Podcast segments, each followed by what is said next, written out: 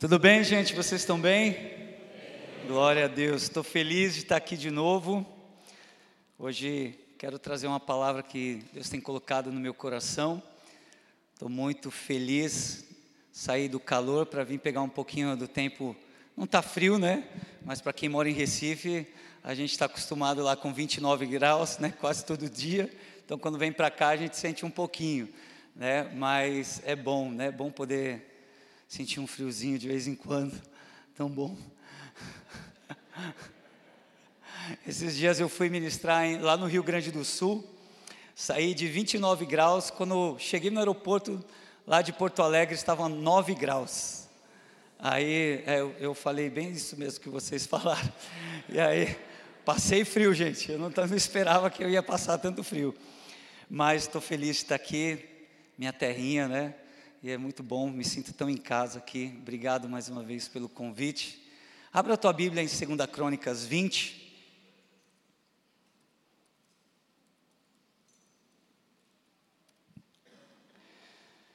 Eu quero compartilhar dessa história que todo mundo conhece. E o tema da minha palavra hoje vai ser Antes e Depois da Vitória. Nós vamos agora ler esse capítulo de Segunda Crônicas 20, porque aqui fala sobre o rei Josafá, e eu quero que você venha comigo numa jornada que este rei ele fez junto com o povo, e uma jornada muito preciosa, de muito ensinamento, que eu tenho certeza que vai acrescentar para a minha vida, para a tua vida, é algo que é, Deus tem falado muito comigo acerca desse texto, e eu quero trabalhar alguns pontos aqui.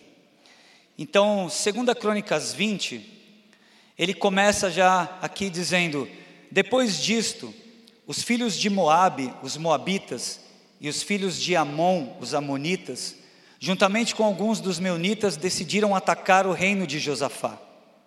Então, vieram alguns que avisaram a Josafá, exclamando: Grande multidão vem contra ti, de Edom, do outro lado do Mar Morto. Eis que os guerreiros já estão em Azazon Tamar, cidade conhecida por Engede ou Engede. Então, Josafá sentiu grande medo. Diga assim: sentiu grande medo. E eu continuo: decidiu buscar o socorro do Senhor e se pôs a orar e convocou jejum nacional em toda a terra de Judá. Então, Aqui eu quero já parar nesse primeiro ponto, aonde nós vemos a questão de um rei que ele recebe uma notícia que uma grande multidão vem contra ele, e ele percebe, ele entende que ele não tem condições de vencer aquela grande multidão. E a Bíblia fala que o rei Josafá ele teve grande medo. Quem já teve medo aqui? Não, tem, não tenha vergonha de dizer que você teve medo. Quem teve medo já aqui? É normal. Não é porque nós não somos super crentes, tá bom, gente? Nós também sentimos medo de vez em quando. Mas o que eu acho lindo aqui no texto do rei Josafá é que ele não fica aprisionado no medo. Ele se põe a orar. Mas o medo existe. Eu gosto de compartilhar uma história que eu vivi.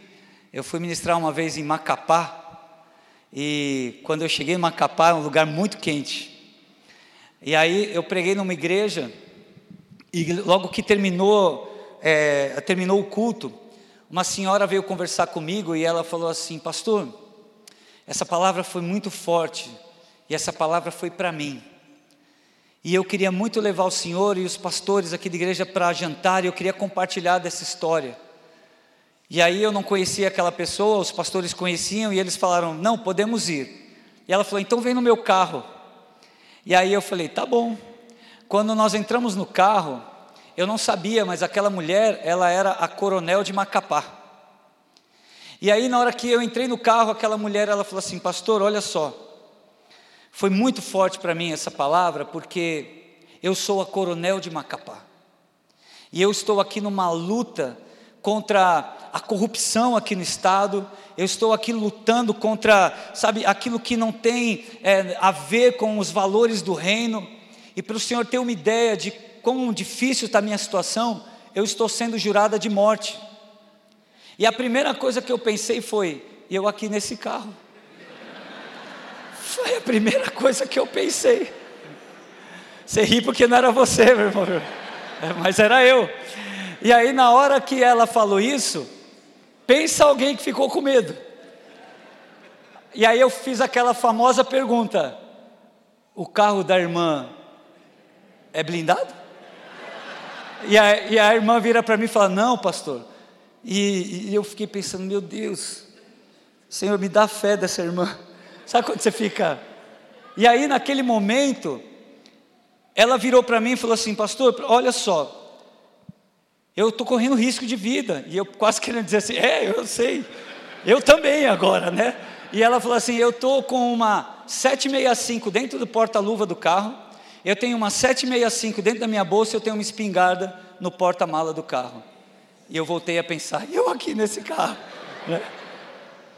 Só que nós estávamos indo jantar, e eu fiquei, meu irmão, eu já não queria mais saber o que ela tinha para contar.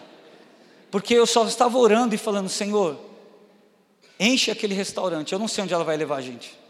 Mas enche aquele lugar, porque para não estar propício para alguém entrar lá e matar a gente.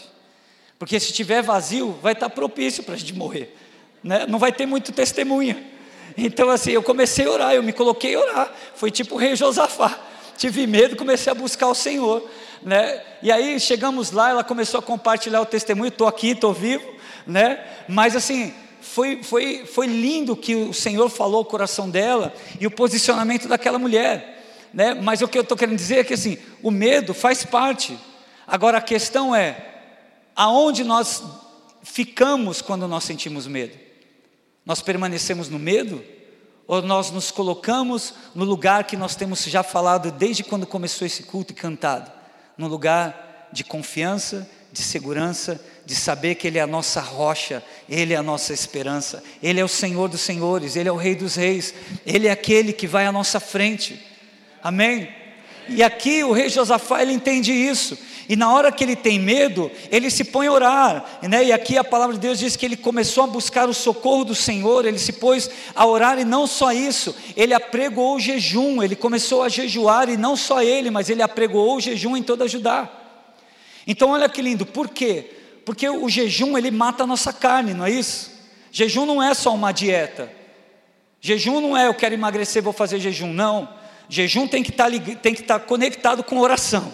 Então você tem que jejuar e orar, para quê? Para você matar a tua carne, as tuas vontades, para que você possa estar sensível àquilo que o Senhor quer falar, direcionar, para que você consiga discernir a voz dele, obedecer e ser bem-sucedido naquilo. Amém? E o lindo é que ele não, se, ele não entra nisso sozinho, ele coloca todos ali num, num lugar de jejum e oração. E aí continua aqui, Lá no versículo 4 diz assim: Todo o povo de Judá se congregou para rogar o auxílio do Senhor. Também de todas as cidades de Judá veio gente para buscar o Senhor. Olha que lindo. Durante essa Assembleia Geral de Judá e dos habitantes de Jerusalém, realizada na casa, no templo do Senhor, o rei Josafá colocou-se em pé diante da comunidade no pátio novo e exclamou: Ó oh Senhor, Deus de nossos pais, não és tu Deus que habitas soberano os céus? Não és tu que governas sobre todos os reinos das nações da terra? Na tua mão há poder e força, e não há quem te possa resistir. Ó Senhor, não és tu que és o nosso Deus, que diante de Israel, teu povo, desalojaste os habitantes pagãos desta terra? Não adeste a descendência de Abraão, a qual amarás para sempre? Nela se estabeleceram e construíram um santuário para o teu nome, proclamando: Se algum mal nos sobrevier, espada, juízo, praga ou fome, nós nos colocaremos perante tua presença diante deste templo, porquanto ele leva o teu nome, ó Senhor Deus. A ti, pois, ergueremos o nosso clamor e a nossa aflição, e estamos certos de que tu nos ouvirás e nos salvarás. Agora, portanto, Eis que os descendentes de Amon e de Moabe e os habitantes do monte Seir, cujas terras não permitistes a Israel invadir, quando vinha do Egito, e por esse motivo os israelitas se desviaram deles e não os destruíram. Vê, pois, nesse momento, como estão nos retribuindo, ao partirem contra nós a fim de expulsar o teu povo da terra que nos deste por herança. Ó nosso Deus, acaso não exercerás teu juízo sobre eles, posto que não temos poder suficiente para enfrentar este exército imenso que vem nos atacar? Eis que não sabemos o que fazer, contudo, os nossos olhos estão postos em ti. Vamos ler de novo esse texto aqui, eu vou ler nessa versão. Ah, nosso Deus, acaso não executarás tu o teu julgamento contra eles? Porque em nós não há força para resistirmos a essa grande multidão que vem contra nós, e não sabemos nós o que fazer, porém os nossos olhos estão postos em ti. Olha que linda essa oração. A oração do rei Josafá, aonde ele engrandece o Senhor, ele fala dos feitos do Senhor, mas o rei Josafá, ele se coloca num lugar de vulnerabilidade. Um lugar aonde ele entende que ele não tem condições de vencer aquela multidão. E ele é real na oração dele. Ele é real, ele é verdadeiro, ele é sincero, ele rasga o coração dele, trazendo a verdade diante do Senhor. E ele fala: Senhor, nós não temos condições, porém os nossos olhos estão postos em Ti. Em meio às ondas vejo os teus olhos. Não é isso que nós cantamos? Jesus te amo. Sabe, ele sabia quem o Senhor era. E ele sabia que se ele viesse com a verdade dele diante do Senhor, o Senhor viria com a verdade dele diante do rei Josafá e o Senhor traria vitória. Mas sabe qual é o nosso problema?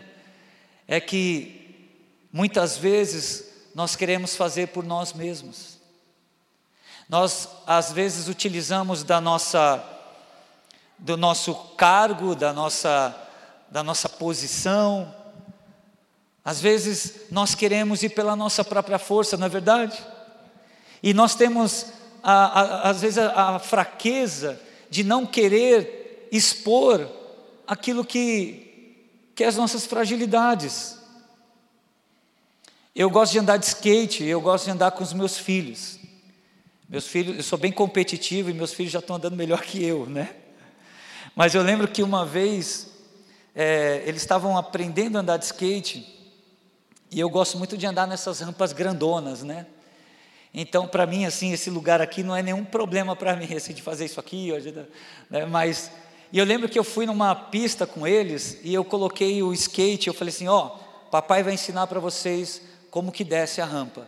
E aí botei o skate lá, pus o pé e na hora que eu fui descer, eu caí. E na hora que eu caí, eu escutei os meus filhos fazendo assim, ó. Doeu, né, pai? Só que eu, como pai, o que que eu fiz? Não, filho, papai está bem. E eu tinha ralado aqui o meu cotovelo. Aí o que que eu fiz? Eu tentei puxar a camiseta para esconder a ferida. Mas eu tinha me machucado, não tinha? A ferida não estava ali? Por que, que a gente esconde?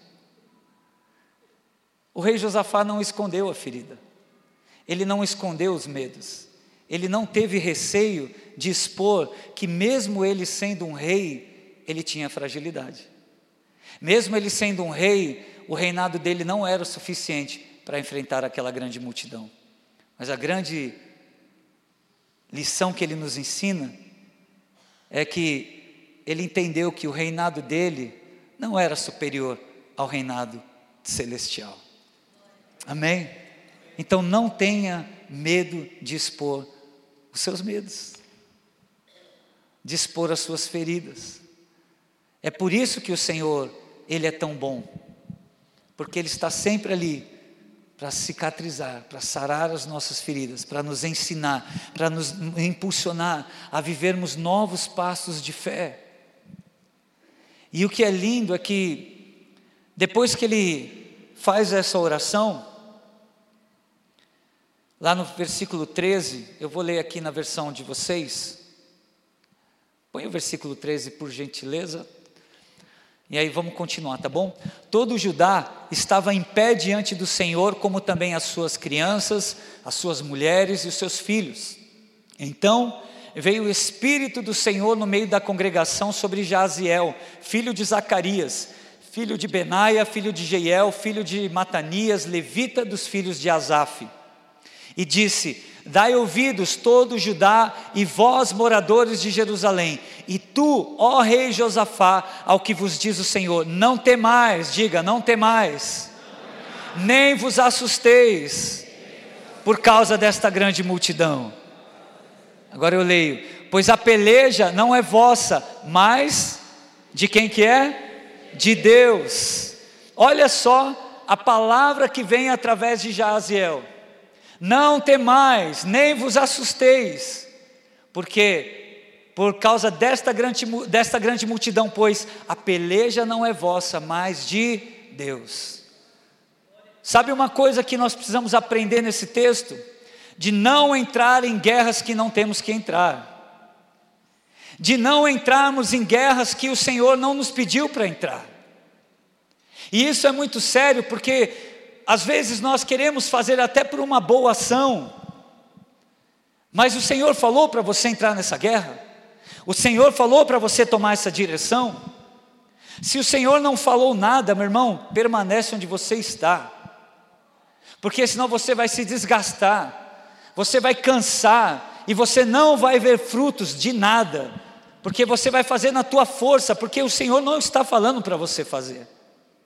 Não é isso que veio a direção para o rei Josafá? O que veio de, da palavra? Não teve mais, nem vos assusteis por causa desta grande multidão, pois a peleja não é vossa, mas de Deus.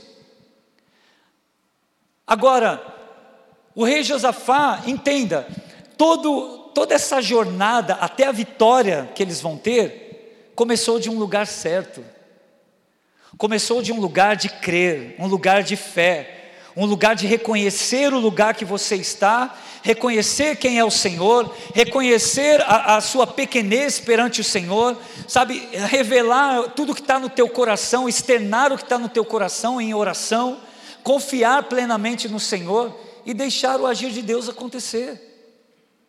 E aí Jaziel, ele começa a trazer aquela palavra, e continuando, vamos lá, eu esqueço, não vou aqui não, vamos lá, no, aqui na projeção. Agora, olha qual a direção que vem também da parte do Senhor. Amanhã descereis contra eles, eis que sobem pela ladeira de Ziz, encontrá-los-ei no fim do vale, de fronte do deserto de Jeruel. Mas espera aí, o Senhor não falou que nesta, nesta peleja você não vai ter que pelejar? Que essa guerra não era deles, mas do Senhor? Então, por que que vem essa direção? Amanhã descereis contra eles, eis que sobem pela ladeira de Por que que vem essa direção?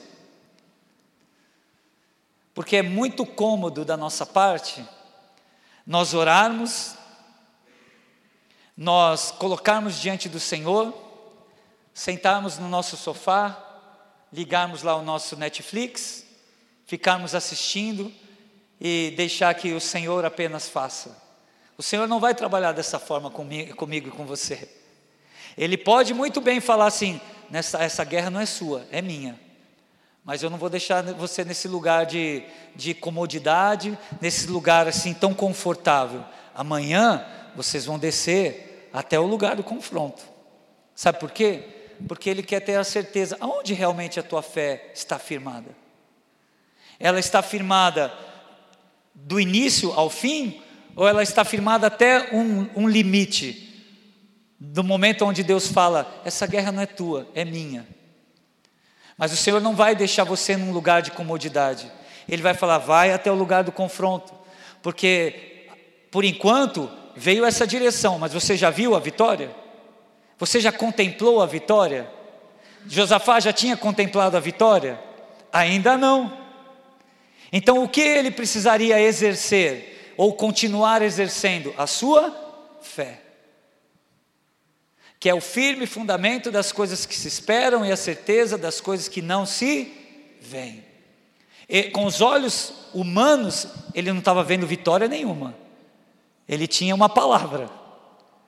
Agora, o que faria ele enxergar realmente aquela vitória é ele dar passos de fé, dar passos de obediência.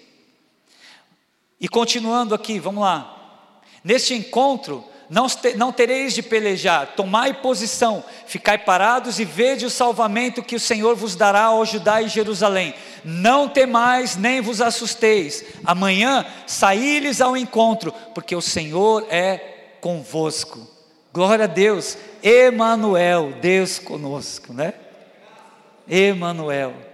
Mas ele fala ali: tomai posição.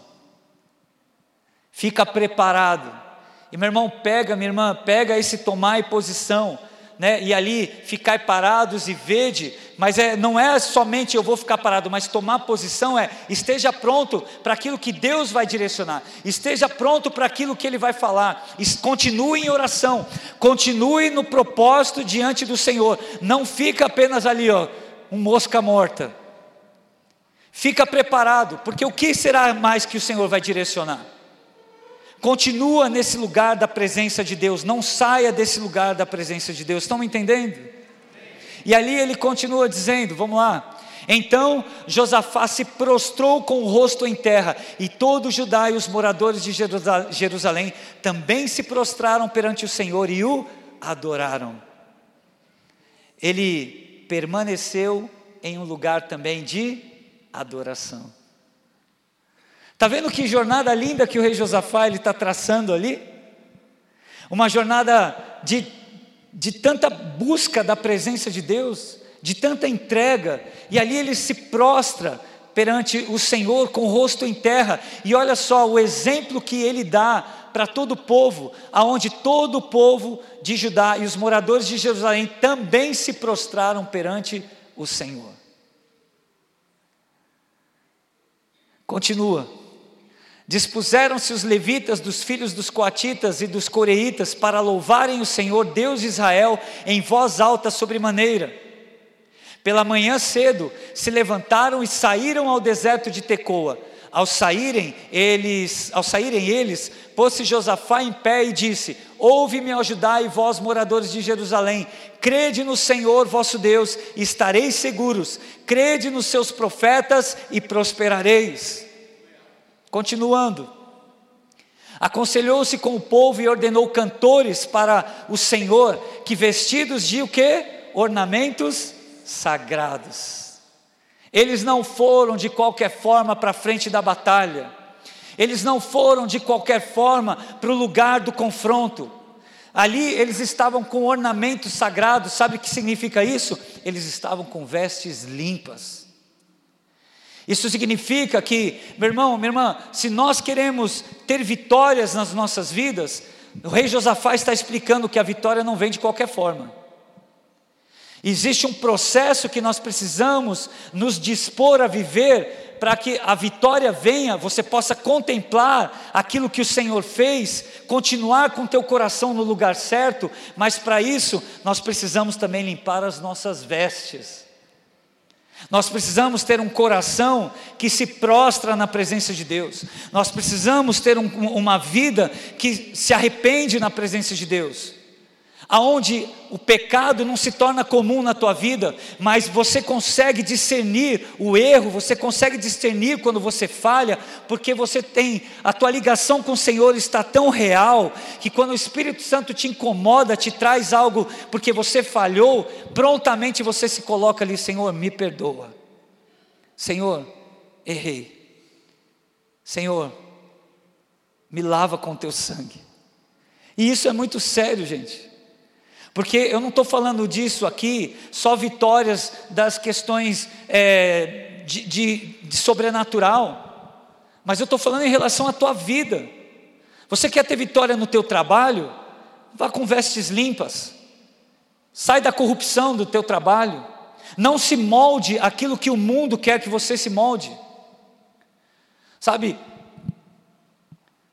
Não, há, não para as pessoas o que elas querem enxergar em você. Apresente o que elas precisam ver em você. Porque enxergar está ligado ao todo. Ver é quando você foca em alguma coisa. Eu estava lendo sobre isso, tem um cientista chamado Watanabe, que ele estudou muito sobre isso. E quando a gente fala sobre enxergar, a gente está falando do todo. Um exemplo, eu estou enxergando todo mundo aqui, eu estou aqui olhando, eu vejo todo. Pastor Fernando, por gentileza, levanta aí onde você está. Agora, algo me chamou a atenção. Eu não estou mais olhando todo, eu estou focado, eu estou vendo o pastor Fernando. Estão entendendo? E aqui o que. Obrigado, pastor. O que o mundo quer que você enxergue? O normal. É os happy hours da vida, que aí, ah, eu vou querer fazer a minha moral com o meu chefe, então eu vou lá para o happy hour, no happy hour eu vou me moldar o que todo mundo está fazendo, eu vou sentar lá na mesinha, vou tomar minha cervejinha com a galera, ah tá, o que está rolando na mesa é isso, vou fazer parte disso. Parece bobagem, gente, mas começa nas coisas simples, nas coisas pequenas, e nós vamos nos moldando, e o que o mundo precisa ver em nós? Algo que confronte a realidade deles. O que o mundo precisa ver em nós? Algo que vai confrontar a realidade deles, que é fora da realidade de Deus, está entendendo? Mas nós precisamos ser assim como Josué, fortes e corajosos. Assim como o Senhor disse para Josué, ser forte e corajoso, porque meu irmão, minha irmã, não é fácil servir a Deus, é difícil. Porque a gente tem que morrer para muita coisa. A gente tem que abrir mão de muita coisa. Por isso que a palavra de Deus diz que estreito é o caminho. Então, quando aqui está falando de vestes limpas, não está falando só para quem toca aqui em cima do altar. Você é um adorador? Você crê que você é um? Diga, eu sou um adorador. Então, essa palavra é para mim e para você. Vestes limpas, consagra a tua vida, sabe? Tenha suas disciplinas espirituais, vai ler a Bíblia, acha tempo para buscar o Senhor, vai ter, ter um momento de oração, de jejum se você precisa liberar perdão para alguém, faça isso. Porque se eu quero ver vitórias, eu preciso saber que eu preciso estar bem perante o Senhor. Amém? Continuando, nesse mesmo texto. Vamos lá do início ali. Aconselhou-se com o povo e ordenou cantores para o Senhor que, vestidos de ornamentos sagrados e marchando à frente do exército, louvassem a Deus, dizendo: Rendei graças ao Senhor, porque a sua misericórdia dura para sempre. Rendei o que? Graças. Diga assim: coração grato. Tenha um coração grato, meu irmão. Tenha um coração grato, minha irmã. Não vá, sabe, para a vitória. Uma pessoa não vai receber a vitória todo cabisbaixo. Você vai? Quando você sabe que tem uma vitória para a tua vida, você vai de qualquer forma? Você vai todo dramático, tá parecendo o, o Chaves, né? Eu, acho que é o Chaves, né, gente? Quando ele fazia aquele negócio que caía assim, né? Seu Chapolin, sei lá. É, é, é a idade, gente, já está. Vou fazer 47 esse ano.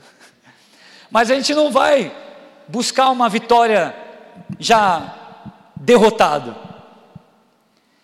É ação de graça, já vá com o coração grato, já comece a agradecer a Deus por aquilo que Ele já fez em todo esse processo, continue agradecendo a Deus até que a vitória chegue, não saia desse lugar de ação de graças, rendei graças ao Senhor, rendei graças, porque a Sua misericórdia dura para sempre. Se não é a graça e a misericórdia do Senhor sobre o rei Josafá e todo Judá, meu irmão. Continuando. Tendo eles começado a cantar e dar louvores, olha o que o Senhor fez. Pôs o Senhor emboscadas contra os filhos de Amon e de Moabe e os do monte Seir que vieram contra Judá e foram desbaratados. Porque os filhos de Amon e de Moabe se levantaram contra os moradores do monte Seir para os destruir e exterminar. E tendo eles dado cabo dos moradores de Seir, ajudaram uns aos outros a destruírem, a destruírem-se. Olha só o que a confusão que houve ali. Continuando. Tendo Judá chegado ao alto que olha para o deserto, procurou ver a multidão, e eis que eram corpos mortos. E eis que eram corpos mortos que jaziam em terra sem nenhum sobrevivente. O Senhor não falou? Que eles não teriam que guerrear, porque aquela guerra não era deles, era do Senhor? Mas o Senhor não deixou eles num lugar de conforto. O Senhor falou: usa a tua fé, permanece neste lugar da minha presença, permanece com teu coração no lugar certo, e você vai poder contemplar aquilo que eu falei através de Jaziel. Você vai poder contemplar com os teus olhos, agora não é apenas com os olhos espirituais, não é apenas com a fé, mas você vai poder contemplar também com os teus olhos naturais. E você vai poder, sabe, continuar com o coração ainda mais grato por aquilo que eu fiz. E continuando, Vieram Josafá e o seu povo para saquear os despojos e acharam entre os cadáveres riquezas em abundância e objetos preciosos. Tomaram para si mais do que podiam levar e três dias saquearam o despojo porque era muito. Ao quarto dia se ajuntaram no vale de bênção, onde louvaram o Senhor. Olha só, eles já não tinham sido vitoriosos, eles já não tinham pego os despojos, o que eles fizeram no quarto dia? Se ajuntaram no vale de bênção, onde o que eles fizeram? Louvaram o Senhor. Então, eles, eles não foram apenas é, louvando antes da vitória, eles permaneceram louvando mesmo depois da vitória. Quantos de nós oramos e pedimos uma bênção de Deus? Quantos de nós oramos por uma vitória nas nossas vidas? E aí parece que nós nos tornamos tão espirituais, porque nós queremos tanto aquela vitória, aí o Senhor vem e nos dá a vitória, e a gente esquece de chegar naquele lugar da presença dEle para continuar com o coração grato. Parece que a gente esquece daquele processo que nós tivemos até a vitória, não é verdade? Quantos de nós já fomos tão abençoados por Deus e a gente se coloca num lugar de que nós não voltamos para dizer: Senhor, muito obrigado. Senhor, eu te adoro. Senhor, obrigado, porque a tua misericórdia dura para sempre. Senhor, eu não sou digno, mas por conta da tua graça e da tua misericórdia, eu estou podendo ser vitorioso nisso. Se não é o Senhor na minha vida, estão entendendo, gente? Olha só que trajetória linda o rei Josafá vem fazendo com o povo, para nos ensinar a permanecer nesse lugar de antes da vitória, eu tenho um coração grato. Depois da vitória, eu permaneço com um coração grato. E continuando ali, ele diz: Por isso chamaram aquele lugar Vale de Bênção até ao dia de hoje. Aquele lugar se tornou um memorial e Deus está nos dizendo nessa noite: faça memoriais, faça memoriais na tua vida. Quando Deus te dá uma bênção, quando você sai vitorioso numa situação, estabeleça, sabe, estabeleça ali um memorial. Não estou falando para você criar uma idolatria, entenda o que eu estou dizendo. Mas talvez você foi curado de algo tão, tão específico e você sabe o, o, o tão grandioso agir de Deus naquilo crie um memorial. Sabe, crie um memorial na presença de Deus. Senhor, obrigado. Este dia tal, é o dia que o Senhor estabeleceu a minha cura. Esse dia vai ser lembrado por aquilo que o Senhor fez, para que eu nunca venha esquecer o que o Senhor fez. Estou procurando um emprego, estou sem trabalho. Aí aparece uma entrevista, você é empregado, você tem o privilégio de poder começar a trabalhar numa empresa, entra com um coração grato, cria um memorial, Senhor, obrigado. Esse dia o Senhor me deu o, o, o privilégio de poder agora ter recursos para abastecer minha casa. Senhor, eu sou grato. Eu vou criar um memorial. Esse dia não vai ser esquecido. É um, é um dia para eu agradecer o Senhor. Você está entendendo, gente? É tão, e a gente esquece. Crie memoriais porque esses memoriais vão ser testemunhos da tua vida. Tem a história para contar. Josafá teve uma história linda aqui, ó, que a gente está contando. Crie, cadê a, a tua história? Os teus memoriais, o lugar que você vai falar assim: até hoje esse lugar vai ser chamado Vale de Bênção. Não é isso? Abraão, lembra de Abraão? Quando o Senhor ele manda o cordeiro para o holocausto, que ele não precisa ali imolar, matar Isaac. O que, que ele fala? Ali ele cria um memorial, que é chamado Neste monte o Senhor proverá. Memoriais. Deus está nos chamando nessa noite. Crie memoriais do que ele fez. Amém? Vamos ficar em pé?